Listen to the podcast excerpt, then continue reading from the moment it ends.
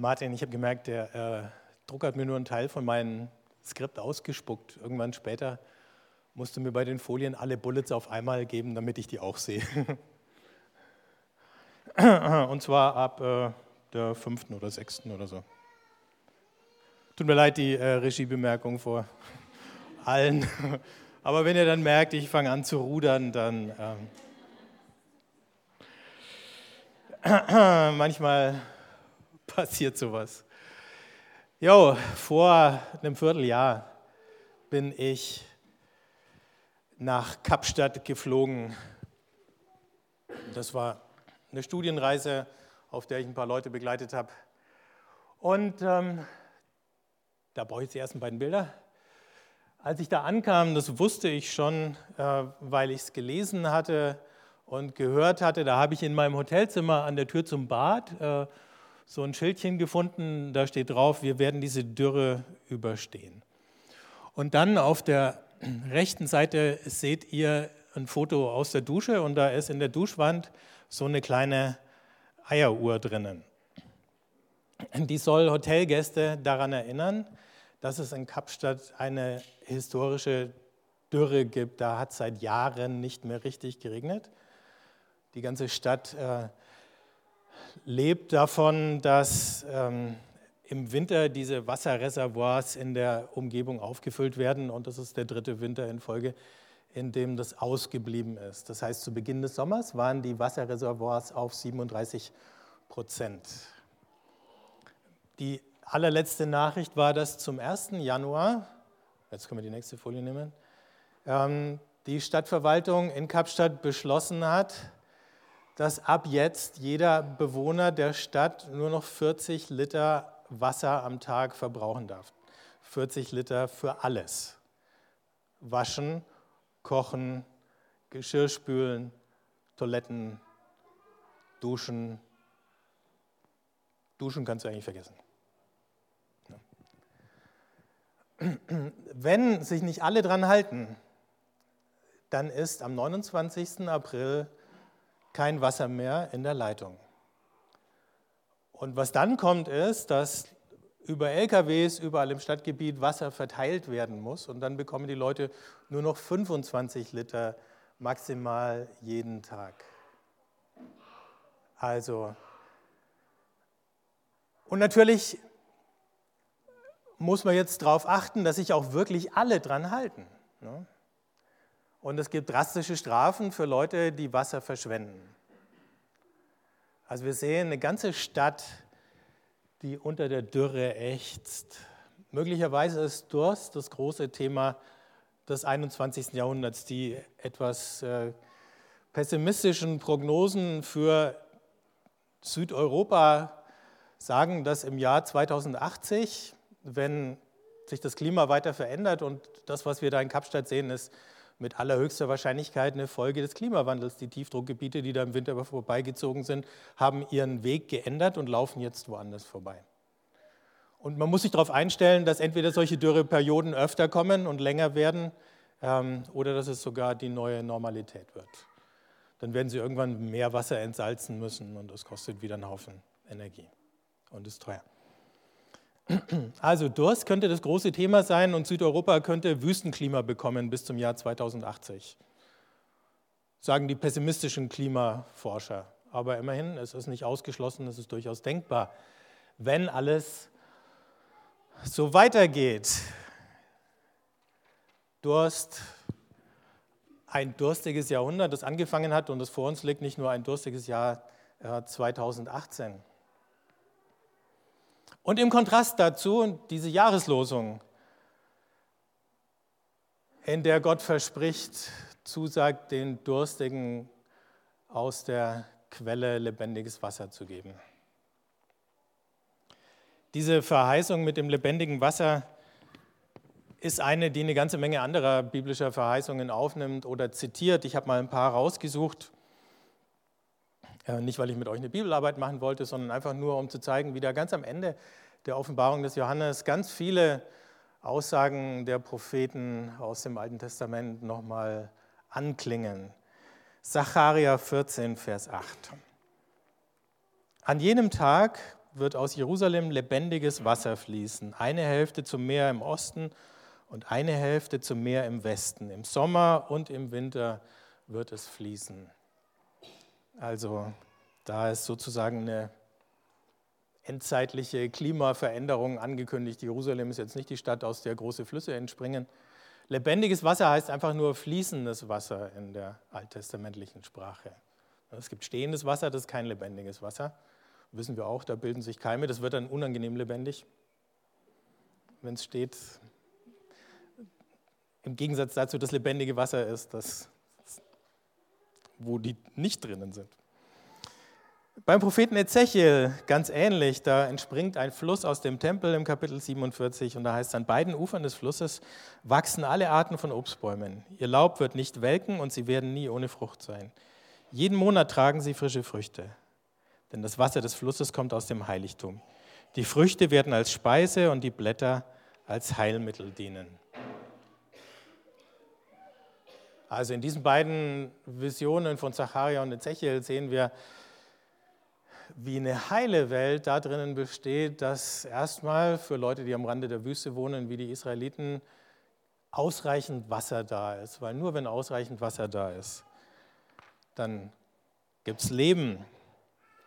Und diese Wüste, nein, diese Wüste, diese geheilte Welt schaut aus wie ein gut bewässerter Garten. Wenn genug Wasser da ist, dann ist der Mangel beendet. Der Prophet Jesaja sagt im Kapitel 55: Auf, ihr Durstigen, kommt alle zum Wasser. Auch wer kein Geld hat, soll kommen.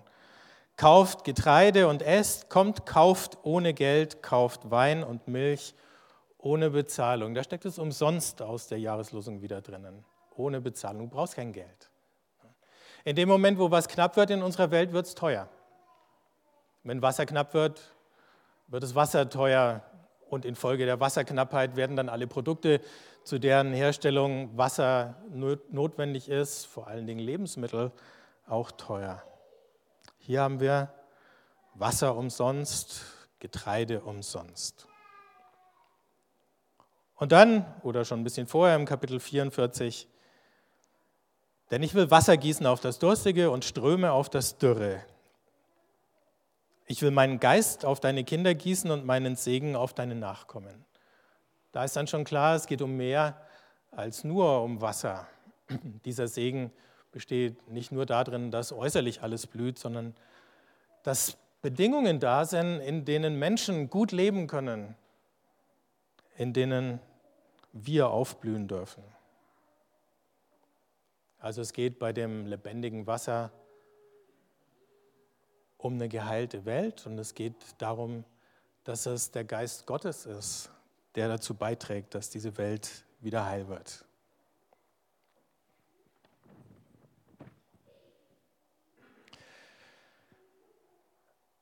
Gott wirkt diese Veränderung zum Guten und Gott schenkt seinen Segen nicht einfach irgendwie so abstrakt über die Köpfe weg äh, oder heute würden wir sagen nach dem Gießkannenprinzip, sondern immer an konkreten Orten, in konkreten Situationen, mit konkreten Menschen. Und deswegen wählt er sich unter all den Völkern eins aus. Deswegen beruft er sich ähm, unter vielen das kleinste, unscheinbarste. Und dann, als er in Jesus in die Welt kommt, kommt er als jemand, als ein Einzelner und als jemand, der wieder äußerlich nicht viel hermacht, aber von dem innerlich unglaublich was ausgeht. Also Gott wirkt an seinen Geschöpfen und er wirkt durch seine Geschöpfe. Und was wirkt er, wenn er in der Welt unterwegs ist und handelt. Er wirkt Recht, Barmherzigkeit und Gotteserkenntnis, so wie wir es aus dem Buch Micha kennen. Gerechtigkeit üben, demütig zu sein vor unserem Gott. Alles Leben, wirklich alles Leben ist ja ein beständiger Austausch. Wenn dieser Austausch zum Erliegen kommt und sei es der kommunikative Austausch zwischen Menschen oder einfach nur der Austausch, in dem wir ständig leben mit unserer Umwelt, in dem wir uns ernähren und in dem wir atmen, ähm, dann sind wir tot. Kein Austausch ist tot. Leben ist Austausch. Immer wieder leben wir von und mit unserer Umgebung. Leben ist immer geben und empfangen. Genau, und da, Martin, da enden meine Papiere. Und jetzt musst du mich erleuchten. Genau, der abendländische Geist. Ähm, diese Situation, die wir haben, die dazu geführt hat, dass wir in den letzten, ähm, ich glaube, 30, 40 Jahren fast 50 Prozent unserer äh, fossilen Energiereserven auf der Erde verheizt haben. Das hat zu tun mit dem, was ähm, manche den abendländischen Geist nennen. Das ist was anderes als der Heilige Geist, der abendländische Geist. Unser Leben hat ein Modell, wie wir als ganze Gesellschaft leben, aber auch wie wir als Einzelne leben, nämlich alles ist ausgerichtet auf Selbsterhaltung und Expansion. Und da könnten wir jetzt unsere ganze Politik und wie unsere Gesellschaft funktioniert ähm, mal durchgucken auf diese zwei Prämissen, Selbsterhaltung und Expansion. Deswegen wird uns ja immer erzählt, ob unsere Wirtschaft gerade wieder wächst. Expansion, ohne das geht gar nichts. Ne? Und wehe, sie wächst mal nicht für eine Weile. Nächster Punkt bitte. Manche Wissenschaftler nennen es die imperiale Lebensweise. Und äh, die besteht darin, dass wir Ressourcen verbrauchen, die in anderen Regionen der Welt äh, ihren Ursprung haben, sei es äh, Rohstoffe oder auch zum Beispiel das Futter für unsere Tiere, die wir hier in Deutschland züchten. Das kommt dann aus äh,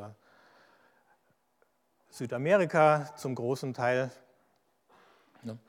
Das heißt, wir, wir nehmen ganz viele Ressourcen aus anderen Regionen der Welt, wir verbrauchen sie hier und den Abfall, den Dreck und die Abgase, die exportieren wir, wenn es geht, wieder zurück, wie die Plastikflaschen nach China, wenn ihr es gelesen habt. Jetzt wollen die Chinesen die plötzlich nicht mehr und wir haben ein Problem. Ähm, oder eben, es geht in die Atmosphäre und deswegen sitzt Kapstadt jetzt auf dem Trockenen. Da haben die Kapstädter natürlich auch ihren Teil dazu beigetragen, aber keineswegs die alleine. Gestern habe ich gelesen, die weltweiten Militärausgaben zum Thema Selbsterhaltung aus acht Tagen würden genügen, um jedem Kind auf der Erde zwölf Jahre Bildung zu ermöglichen. Aber weil Selbsterhaltung an erster Stelle steht bei uns, geben wir so viel Geld fürs Militär aus. Und der letzte Punkt. Wenn Sünde im biblischen Verständnis sowas ist wie, ich verschließe mich gegen Gott, dann ist diese ganze Lebensweise, die auf Selbsterhaltung und Expansion ausgerichtet ist, eine einzige große Selbstabschließung gegen Gott. Wenn wir unsere Selbsterhaltung über gute Lebensbedingungen für alle Menschen auf diesem Planeten stellen, dann ist es genau das.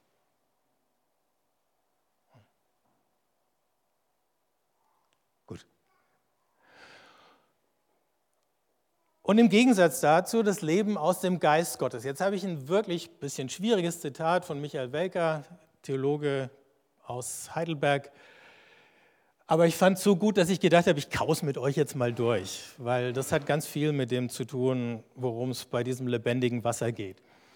In dem Menschen, sagt er, in diese Gemeinschaft, und zwar derer, die aus dem Geist Gottes leben, hineingenommen werden, wird für sie und durch sie Klar?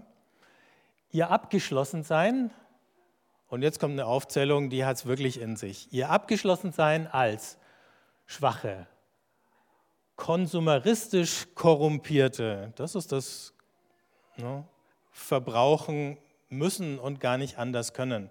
Immer mehr haben wollen und immer mehr dazu getrieben werden, mehr haben zu müssen also konsumeristisch korrumpierte, massenmedial berauschte, brauche ich nicht viel dazu sagen, und öffentlich resonanzlose Individualitäten gelöst.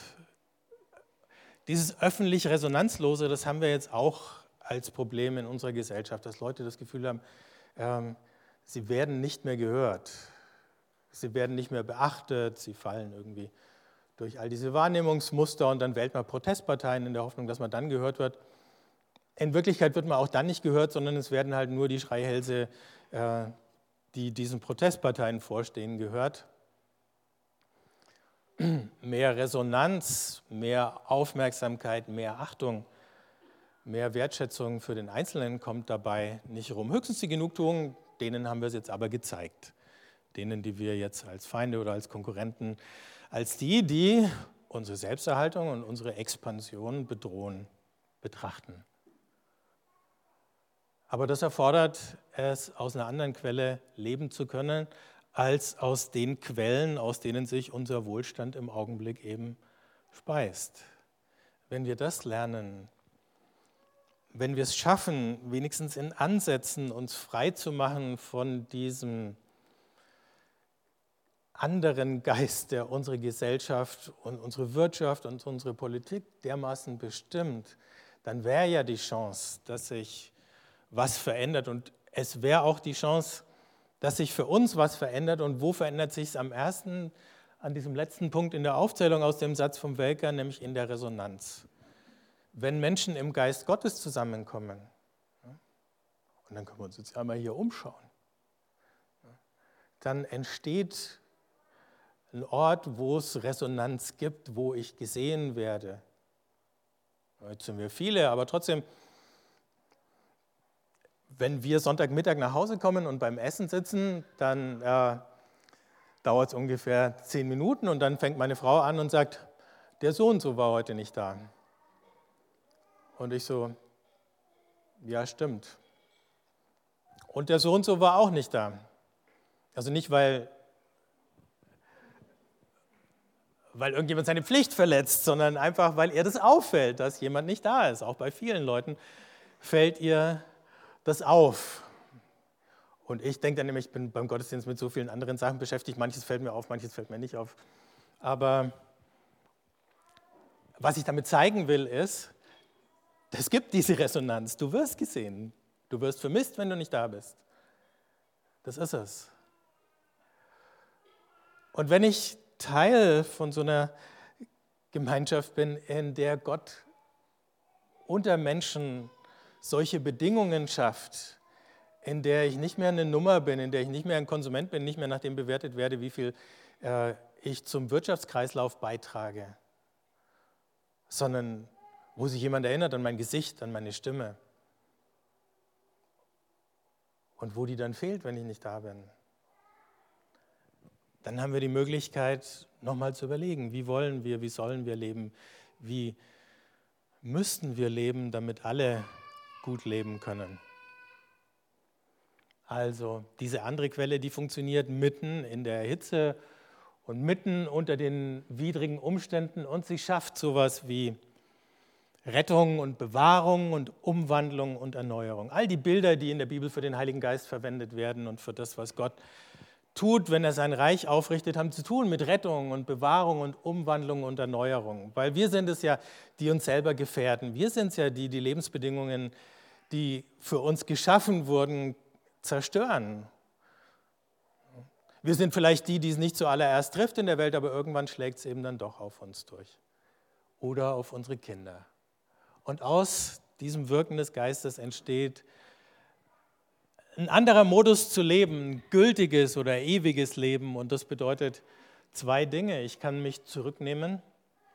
Ich muss mich nicht selber durchsetzen. Das ist das Gegenteil dazu und ich kann trotzdem über mich hinaus wachsen. Das ist ja das andere bei all diesem materiellen Expandieren bleibt ja das auf der Strecke, dass wir als Persönlichkeiten über uns hinaus wachsen.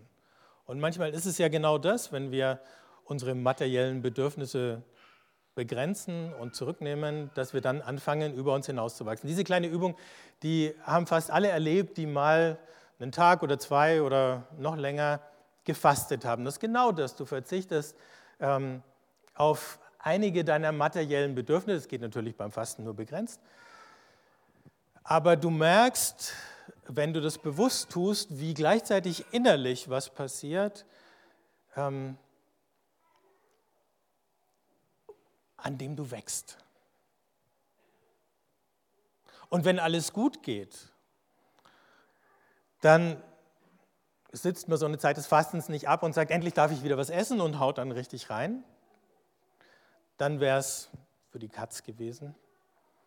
Wenn es gut geht, hast du nachher ein neues Verhältnis zu dem, was du isst und wie du isst und so weiter. Möglicherweise geht es uns, weil wir Gewohnheitstiere sind, dann im Laufe der Zeit wieder verloren. Dann fangen wir wieder an.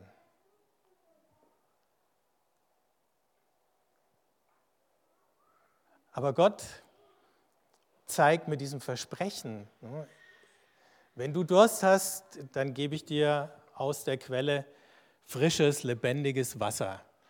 Genau das, dass es ein Leben gibt, was sich nicht abhängig machen muss von den Bedingungen, die um uns her vorherrschen. Und dann, und das ist das Letzte, Freude ist dann nicht mehr abhängig von meinem materiellen Status und ist nicht mal davon abhängig, ob die Gesellschaft, in der wir leben, sich jetzt gerade in eine wünschenswerte Richtung entwickelt oder nicht. Und das ist ja im Moment auch schwierig. Ja, viele machen sich Sorgen und sagen, wohin geht es mit unserer Welt und mit unserer Gesellschaft? Die Konflikte nehmen zu, es wird immer schwieriger, äh, die Gräben noch zu überbrücken, überhaupt noch Gemeinsamkeiten zu finden.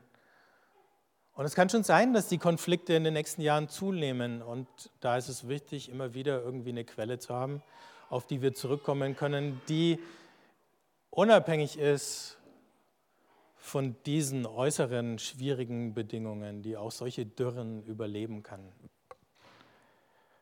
Leute haben jetzt spekuliert, zum Jahreswechsel wird jetzt 2018 wieder ein besseres Jahr, 2017, da gab es eine Menge Probleme, die sind in den Jahresrückblicken auch alle aufgezählt worden, ich verschone euch damit. Wer weiß es, wer kann das schon sagen? Es liegt an so vielen Dingen. Fing zumindest nicht gut an, wenn Donald Trump sagt, mein Atomknopf ist größer oder kein Anlass zum Optimismus. Ähm Und mitten in der Welt ist es möglich, fröhlich zu leben. Mitten in der Welt ist es möglich, dankbar zu leben. Mitten in der Welt ist es möglich, Versöhnung zu schaffen unter Leuten, die ganz unterschiedliche Interessen oder Vorlieben oder Bedürfnisse haben. Möglich macht es diese Quelle. Als ich diese Berichte nochmal nachgelesen habe, diese Woche über Kapstadt und diesen Wassermangel, da war eben auch einer drunter, wo Leute äh, dann ihr Auto genommen haben und so einen Wasserkanister eingepackt haben und irgendwo da in der Peripherie, äh, da gab es halt noch irgendwo eine natürliche Quelle und dann sind die dann alle hingefahren und haben ihre Wasserkanister aufgefüllt, damit sie halt ein bisschen mehr Wasser haben. Ne? Wenn man jetzt weiß, dass da dreieinhalb Millionen Leute leben, dann kann man sich vorstellen, dass nur ein Bruchteil der Leute äh, äh, sich auf die Art und Weise versorgen kann. Aber das Spannende daran war ja das, es gab da eine Quelle mit lebendigem Wasser. Und da pilgern jetzt alle hin, nachdem klar ist, diese anderen Quellen, die sind begrenzt und möglicherweise werden sie austrocknen. Auf eine viel bessere und unproblematischere Art und Weise können wir uns das vorstellen. Ne? Gott und sein Geist sind für uns eine Quelle, zu der können wir immer wieder zurückkehren. Da können wir immer wieder kommen, wenn wir Durst haben. Eine Quelle, die unabhängig ist von diesem System, was irgendwann versiegt und nur noch ähm, rostiges, schmutziges Wasser ausspuckt, bis dann gar keins mehr kommt.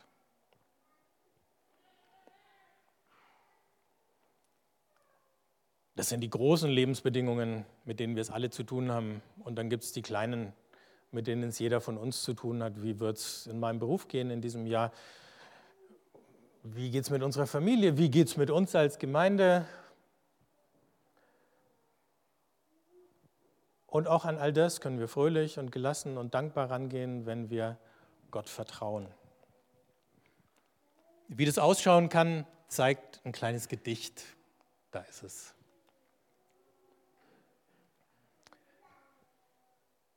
Haben und teilen. Wenig haben, austeilen. Weniger haben, mehr austeilen. Nichts haben, viel austeilen. In der Wüste die lustige Wirtschaft, wo das Wort zum Wirte geworden, bis alles verteilt und alle gehabt. Ihr habt es wahrscheinlich erkannt, worauf es anspielt, auf die Speisung der 5000, wo das Wort zum Wirt geworden.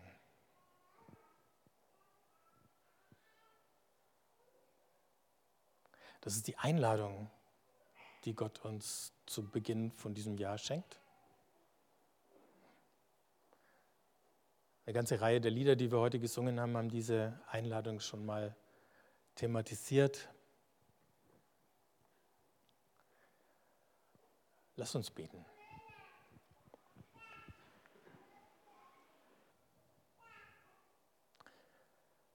Barmherziger Gott,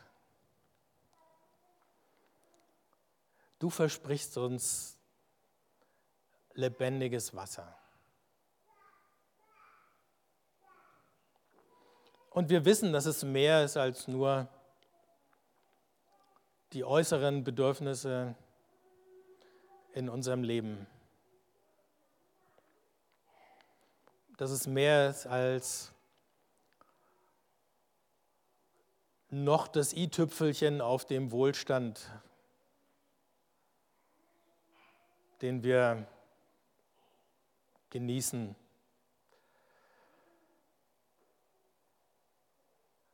Manchmal an den wir uns klammern.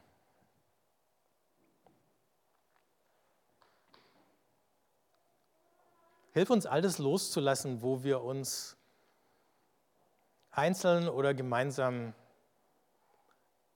verschließen gegen dich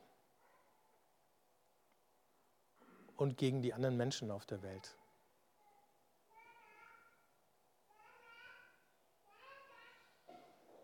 Und schenke uns das Vertrauen, dass wenn wir dir folgen, wenn wir deinen Weg gehen, wenn du die Quelle bist, aus der wir unseren Durst löschen.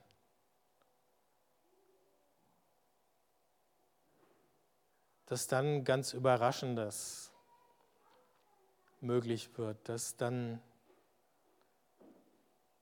eine neue Schönheit, eine neue Freude und eine neue Begeisterung in unser Leben einziehen kann. Wenn wir verbunden sind mit dir, miteinander. Und wenn wir es lernen, aus dieser Verbindung raus jeden Tag zu leben. Und das zu nehmen, was wir brauchen und was uns zum Wachstum dient. Amen.